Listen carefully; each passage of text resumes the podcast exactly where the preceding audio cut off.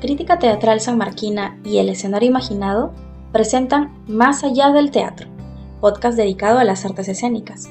En los siguientes minutos conoceremos un poco más sobre el fascinante mundo de las tablas, sus protagonistas y las historias detrás del telón.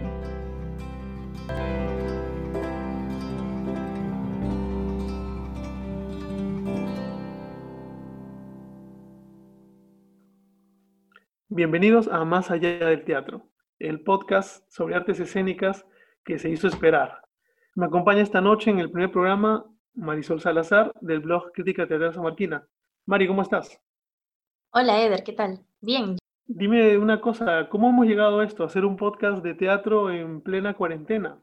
Mira, estamos encerrados, aislados socialmente por decreto supremo pero estamos unidos a través de las redes y finalmente con tiempo para poder grabar, no importa que sea medianoche. Así es, este programa se está grabando a medianoche. Claro que yo, ustedes lo van a poder escuchar con más calma en las mañanas o en las tardes o cuando puedan, porque tenemos largos 15 días para poder confraternizar de forma forzada quizá, pero no hay que estar desanimados. Esta vez con Marisol hemos hecho una lista bien interesante de actividades, o mejor dicho, de, de obras, de textos, y de algunas charlas eh, sobre teatro que podemos tranquilamente consumir y apreciar en estos días. Por ejemplo, en YouTube hay una gran colección de obras colgadas. Mari, ¿cuáles has encontrado? Sí, lo mejor de todo esto es que YouTube, al ser una plataforma gratuita, se puede acceder a obras de teatro que inicialmente fueron grabadas eh, por TV Perú, transmitidas a través de su programa Tercera Llamada, Claro, que iba los sábados a las 10 de la noche. Y encontramos, por ejemplo, una obra muy enternecedora que se llama La Eternidad en sus ojos. Es eh, una obra de Eduardo Adriansen, fue dirigida por Oscar Carrillo y sus protagonistas son Sonia Seminario, Jimena Arroyo, Claudia Calmetti y Jorge Bardales. Es una obra que ha tenido varias temporadas. ¿ah? Ha estado también hace poco en el, en el Teatro Julieta y bueno, es una obra dedicada a la carrera artística de, de Sonia Seminario. ¿Qué mm. otra obra más tenemos? Encontramos La Chunga, protagonizada por Mónica Sánchez. Sí, esa obra estuvo en temporada en el Teatro Mario Vargas Llosa de la Biblioteca Nacional de San Borja y claro, efectivamente fue protagonizada por, por Mónica Sánchez, que bueno, desde entonces se ha dedicado más a hacer televisión, creo, y cine, y ha dejado un poquito de relegada las tablas. Sí, con un poquito de pena, la verdad, ¿ah? porque yo he disfrutado mucho de obras en las que ha protagonizado Mónica Sánchez en el teatro y me parece que, al menos yo en lo que le he visto, siempre le he visto muy fuerte en escena, ¿no? Tiene mucha presencia escénica Mónica Sánchez. Otra obra interesante que ver y que está colgada eh, en esa misma plataforma es eh, Las Tres Viudas, que es una obra que se presentó en el Pirandello hace unos años. Sí, escrita por Manuel Asensio Segura. Eh, es una, una, obra bien interesante porque, o mejor dicho, una apuesta interesante porque es una obra de mitad, sino finales del siglo XIX, de hecho, y traerla a nuestros tiempos es todo un trabajito bien interesante. Sí, claro, hay todo un tema de eh, los personajes femeninos, cómo han ido cambiando entre la apuesta original eh, y, bueno, la apuesta del 2010 16, si no me equivoco, 17, eh, hay todo un, trasfondo ahí político, social, con respecto a la figura de la, de la mujer. Muy interesante. ¿Por quién está protagonizada Las Tres Viudas? Estaba Isela Ponce de León, Jimena Lindo y hay una actriz también muy recordada eh, por todos nosotros, que es eh, Sofía Rocha. Sofía, Rocha. también efectivamente actuó en esa obra.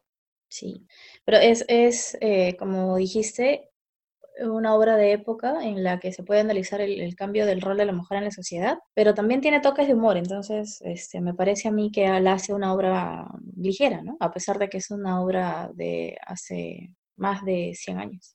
Sí, además que em, en esa obra aparecieron los Juanelos, que son este, este conjunto de, claro, de cimistas que hacen pues eh, unas sátiras ahí con cajón y guitarra con Cristian Isla y, que es muy divertido, que hacen esa sátira social. Otra obra interesante que eh, está en YouTube es Capital 2.5, que es una creación colectiva del, del Club de Teatro de Lima. Muy, muy, interesante porque son, son tres historias sobre, sobre la actualidad peruana, los conflictos políticos, sociales, económicos, culturales. Todo eso confluye en esta, en esta interesante obra que, que se grabó en el sótano del Club de Teatro de, de Lima. Y muy interesante la, la propuesta desde el inicio. Uh -huh.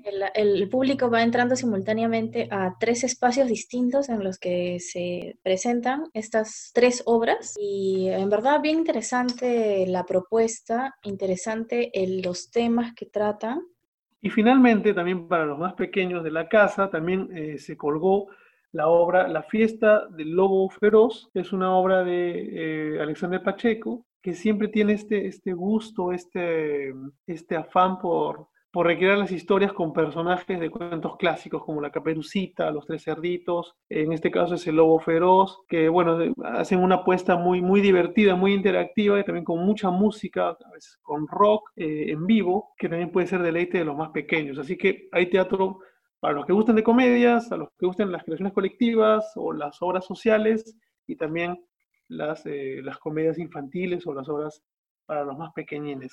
Y mira, también no hay que olvidarnos que pueden encontrar también obras eh, de un corte un poco más humorístico, como Las Lolas, la que es protagonizada por Katia Condos, que estuvo en El Pirandello. Ah, bueno, o sea, gusto para todos. Así es, la ventaja de las redes sociales. Y bueno, si de repente no tiene mucho tiempo para, para ver una obra o quizá es, eh, por ahí le gusta más de leer, también le recomendamos que revise la plataforma crítica Mucha Mierda, que este año también ha cubierto por segundo año consecutivo ha cubierto eh, las incidencias del Festival de Artes Escénicas FAE, que, eh, bueno, que tuvo que interrumpir sus actividades por, el, por esta alerta de, de, salud del coronavirus. Sería bueno que den una miradita ahí a las, a las colaboraciones de, de su equipo de redactores. Está Carlos López Rentería, está Gabriela Javier, Eric Weiss, muchos otros, porque es un festival que ha traído propuestas de diversos países, de Reino Unido, de Francia, de Chile, de España también, y que va creciendo, va creciendo año, año tras año, es muy, muy interesante. Y se van a encontrar en la página con bastante contenido, incluidas recomendaciones, eh, algunas entrevistas de obras, algunas con los directores. Por ejemplo, hay entrevistas a David Carrillo, a Adrián Calarcep y también, por supuesto, van a encontrar las críticas a las obras a las que ellos han asistido y hasta, bueno, fotos también, porque tiene bien, bien organizada su página. Eso sí, es una plataforma bien, eh, no solo bien hecha desde el punto de vista de contenido, sino bastante muy, muy, muy visual. Y esto es un trabajo que viene haciendo año tras año Ileana Fry, que justo ha congregado a varios chicos del medio, blogueros algunos, periodistas o personas de teatro, para poder comentar este, este festival. Un estilo medio periodístico tiene, ¿no? Tiene, es, es bastante, sí. bastante bonito a la vista. Así es. ¿Qué más tenemos para nuestros oyentes? Tenemos sesiones de dirección teatral a cargo de Jorge Flores Johansson, que hizo estas grabaciones el 18 de marzo. Es, él es fundador de Esparta Teatro y pueden encontrar estas sesiones en su página de Facebook. ¿Cuál es la página de Facebook, Eder? Justamente es la de su nombre mismo, Jorge Flores Johansson, eh, y él, bueno, resumió un poco de los apuntes de dirección teatral en cuatro videos de 15 minutos en promedio, en diferentes horarios del, del día, en diferentes horas del día, para que, bueno, en fin, la gente se pudiera conectar y aprender un poquito sobre, sobre la dirección, la dirección teatral. Justamente el año pasado, Marisol y yo estuvimos en una, en una de sus clases eh, maestras sobre dirección teatral, acompañada de otra, de otra colega del blog, Luisa, Luisa Rivas, y fue muy eleccionador en realidad aprender un poquito sobre cómo piensan los directores, cómo es la, la dinámica con el elenco, cómo se decide qué acciones se toman en escena, qué acciones no, eh, cómo se elige realmente el vestuario, la escenografía, todo, todo, todo. En, en estas, cómo en se utiliza el espacio del escenario. Sí, definitivamente. ¿no? Desde la elección del texto, todo. en realidad es, es, es un campo aparte hablar de la dirección teatral. Y sí, un poquito de eso aprendimos el año pasado y él ha querido compartir este miércoles, el miércoles pasado, un poquito de ese conocimiento de la dirección teatral. Un gran aporte para estos días de cuarentena. Definitivamente. Y siguiendo con las redes sociales, David Carrillo ha anunciado vía Facebook una tertulia cafetera que transmitirá vía su cuenta de Instagram el día viernes 20 a las 10 de la mañana. Así que quienes sigan a David Carrillo, en el usuario eh, arroba D A B chica L O, si lo siguen ahí, él va eh, a realizar una tertulia cafetera, como él menciona, para todos los amigos que quieran hablar de teatro. Así que conéctense ahí. David Carrillo es un hombre muy apasionado por el, por el teatro. Hemos visto varias, desde el blog, hemos visto varias obras de, de él. No sé si recordarás alguna. Claro, desde su teatro y esto que el otro, eh, que es un teatro, dicho sea de paso, pequeño pero acogedor, no tiene nada que envidiarle a los teatros grandes, de hecho creo que pone al público más cercano a la obra. Hemos visto la obra lo que nos faltaba. Claro, es una obra con mucha, mucha tensión dramática y que también, bueno, fue casi un paralelismo en la vida de, David Carrillo. La escribió, dirigió y actuó. Y bueno, por estos días en su teatro estaba presentando la obra Humedad, que solo tuvo tres funciones porque la cuarentena se, se, decretó nomás el día jueves, viernes, ya no pudo continuar con su temporada, pero esperemos que si todo esto llega a buen puerto y se acabe la, la cuarentena, pueda continuar con su temporada. Sí, yo me imagino que todo después de que pase la cuarentena va a regresar a la normalidad, así que también la obra de David Carrillo tiene que continuar en, temporada, ¿no? Sí, que es una obra muy interesante, muy sugerente también de analizar. Yo, yo pude ver la tercera, la, bueno, tercera y última hasta ahora función y la verdad que salí un poco desconcertado, pero como se suele pasar con las obras de Carrillo, con muchas preguntas, pero también con mucha, mucha satisfacción porque hay, hay bastante trabajo detrás. La verdad, el texto es, es bien interesante. Algo que a mí me gusta de David Carrillo es que incide mucho en las relaciones interpersonales y no me refiero a,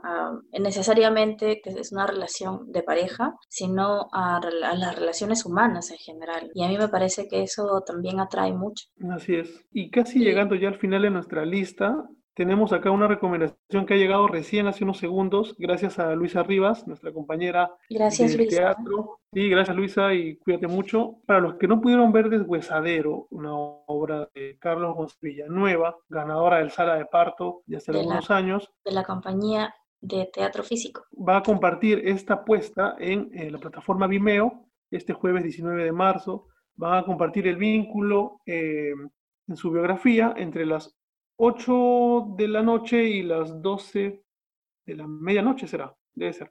Eh, lo van a compartir ahí y eh, para todos los que no pudieron ver esta apuesta, pues conéctense, estén atentos.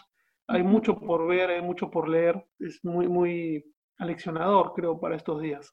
Eh, tenemos mucho tiempo estos días y tenemos las redes sociales para entretenernos y después de ver una película o de leer algo, o si no quieren hacer nada de eso, pues tienen la opción de ver teatro también. O también escuchar nuestros podcasts que van a ser poco a poco más frecuentes.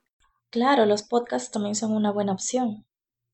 Y de esta manera estamos llegando ya al final de nuestro primer podcast, que como ya mencioné sale en tiempos un poco atípicos, quizás no son los mejores, pero creo que tenía que pasar eso también para que pudiésemos darnos el valor de, de hacer esta pequeña lista de, actividades teatrales que se pueden hacer sin acudir a un teatro. Así que síganos en las redes. ¿Dónde nos pueden encontrar, Mari? Nos pueden encontrar en el Instagram. Nuestro usuario es crítica-sm. También tenemos los blogs. En Blogspot está Crítica Teatral Marquina y mi blog personal, El Imaginado. Ambos tienen páginas de Facebook, hay un fanpage con los mismos nombres, obviamente, donde se publican diversos eh, comentarios, entrevistas, críticas y también vamos posteando los afiches de las obras, así que también compártanos, cuando pase la cuarentena, compártanos también las temporadas que vienen, las obras que están preparando o cualquier algún otro evento o noticia teatral que, que deseen que podamos difundir también. Queremos mandar un pequeño saludo a, bueno, a todos en realidad, ya invocarlos a la calma, esperar que estos días pasen de la mejor manera y en lo particular agradecer siempre a los chicos de los chicos con los que yo trabajo, que son los de Crítica Teatral San Marquina, especialmente a Gladys Rasuri, que siempre nos acoge en su, en su casa para poder tertuliar un poco sobre teatro. Gracias a Gladys podemos reunirnos por lo menos una vez al mes en estos últimos meses y tener charlas muy bonitas, muy interesantes, como grupo. De hecho, el podcast, la idea del podcast nació en una de las tantas reuniones que hemos hecho ahí en, ahí por el, en el Girón Soledad. Y bueno, un gran saludo también a Luisa Rivas, que ella está cumpliendo no solo una labor importante, trascendental, porque es parte del cuerpo médico que actualmente está de, de turno. Así es. Afrontando toda esta coyuntura. En verdad, muchas gracias, Luisa. Un gran abrazo. Fuerza, Luisa. Sí, y cuídense todos. Hasta luego o hasta pronto. Chao.